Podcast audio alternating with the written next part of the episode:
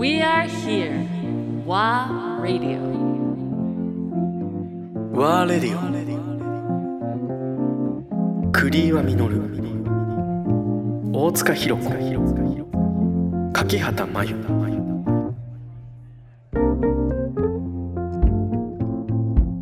大塚さん本書いてますよね。あそうですね。今ちょっとな女性とジャズみたいなところのテーマで、えー今ちょっとこうねあの女性の再評価とか、まあ、特にジャズのところでは今までねなかなかこうあの明るみに出てこなかったようなジャズミュージシャンの方の再あの評価が生まれてきているので、そういうところをちょっといろいろ取り上げたりとか、そうですね。まああの、まあ、ちょちょっと裏側のあの、まあ、ジャズを支援してきた女性たちとかもすごく多いのでそういう方たちのことをちょっと取り上げてみたりあとまあちょっと女性ならではのこうキャリア形成においてこういろいろ考えられる、まあ、例えばまあ子供を持った後のキャリアがどうなったかとかそういうところもちょっとこう広げて今書いてるところ日本だけじゃなくてそうですね、うん、海外の。動海外きもも含めて。今の動きと、まあ、昔の、まあ、ジャズの歴史とかもちょっと入れながら書いてます。いや楽しみ。それね。いつ頃の予定なんですか？そうですね、えー、と今年中、まあ、秋ぐらいにはちょっとアナウンスできたらとは思ってるんですけど、楽しみ ね。いやいやなんかあそっかついでに。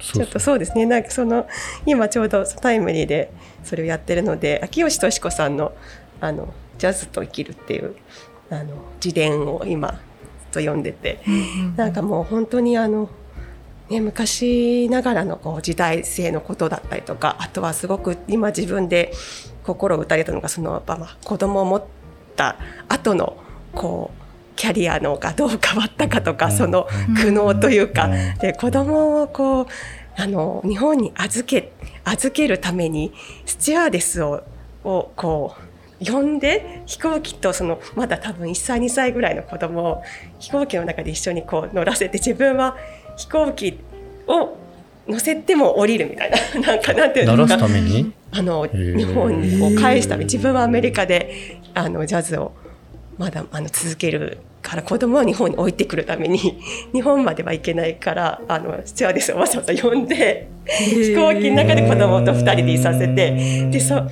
ていうこうす なかなか今考えられないというか。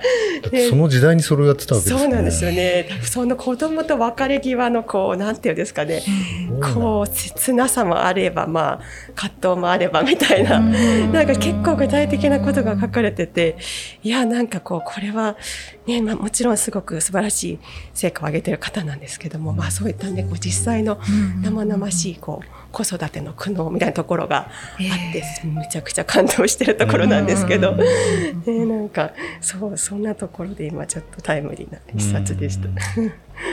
もちろん秋吉さんの話とかも出てるわけですね。その書かれてる本にそうですね。本当にあの昔の幼少期からどうやってジャズと出会ったかとかあとその初めてアメリカに行った後のまあちょっと私生活のこととかもすごく書かれていて、そうなんですよ。なんかもう特に昔のこう生活のことがあまりにも現今と違いすぎて、ね。ね。どれだけこう貧乏だったかみたいなところも秋吉さんがいた頃のアメリカって結構日本人の居場所ってほとん。どないじゃないですかそうそうなんとですよよね。そうなんしかもプレイヤーとしてですもんね、うん、そうですね。まあ、あとでもまあその日本に渡る前のあアメリカに渡る前の日本でのまたこう活動がすごい すごくこうアクティブというかいろんなところ転々としたりこうなんか下宿宿のところから着物を盗んでそれを質屋に売ってたりとかなんかまあそれもこう若気の至りでこう誰かにちょっとこうあの誰かのこうなんでしょうこう注目を浴びたいがためにそんなことをしてみたとか、なんかこう若いなりに一人で下宿生活して演奏する生活のこう心細さとかっていうのもすごくリアルに書かれてて、あ秋吉さんって何年ぐらいの生まれですか？何年でしたっけね？えっと何年になるんだっけ？29年？29年か。そうかそうか。1929 29年。ですね。昭和4年そうですね。旧満州。旧満州か。そうですね。じゃあちょうどあれですよね。アメリカが占領下の進駐軍で演奏してたんですよね、きっあとねそうですね。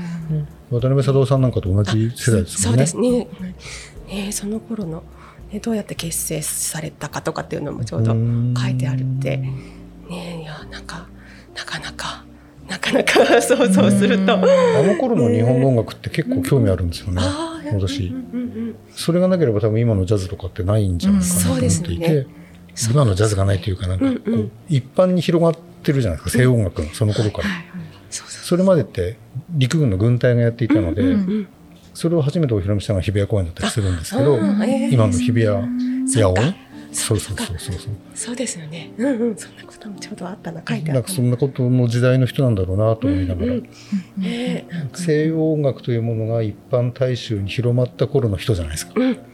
でアメリカに渡っえてえ実はアメリカの方が評価が高かったりするじゃないですか。うんうんうんうん。ね、それって佐藤さんもそうだと思うんですけど、そうでした。ね、まあちゃんと評価するまだ日本に土壌がなかったのか。わかんないけれど面白い時代ですよ面白いね。時代ですね。音楽についてはその時代に行ってみたい。いやー確かにね。すごくそう思います。うんうんうん本当ですね。いやーなんかもうすごく知らないことがたくさんで、ねすごくロロマンチックだったりもしますけど。楽しみですね。そのね女性うん女性のため女性のね視点のジャズっていうのはね。いやーそうですね。楽しみ新たなですまあうんあのいろいろと再評価につながれたらいいなと思ってます。そうですか。じゃあ次私いきますか。はい先ほどの流れで弾くと、前にもちょっとお話ししたかもしれませんけど、セロニアス・モンクのいた風景って本があって、はい。もうこれは完全にセロニアス・モンクの音しか流れてないんですけど、頭の中。うん私もともとセロニアス・モンク系なんですけど、間違いなく文句が流れてるんですけど、でもこれはそれこそ、その時代、セロニアス・モンクと共に生きた人たちが書いているエッセイを村上春樹さんが訳して編集してるんですね。で、その中にも、えっ、と、ジョージ・ウィンかな？あの、ストーリー、ボストンのストーリービルレーベル作った人あの本とタイトルとか文章があって、そこにそれこそ秋吉さんの名前も出てくるし、あの、あれですよ、ニューポートジャズフェスティバルを創設した人、うん。先ほどちょっとお話した真夏の夜のジャズのはい。舞台になってるあ、フェスティバル。のエッセイとかいろんな話があってまあそれこそあれですよ。えっ、とあの人文句を助けていた女性いるじゃないですか。ニカニカ、ニカ夫人？うん、そうそうニカ夫人の話も出てくるしニカ夫人が最後見とってるところも書いてあるし結構おすすめですよ。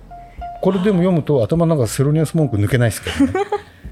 それは覚悟したますしね。文句ね。がっつり文句になりますから。しかもソロ文句ですけどね。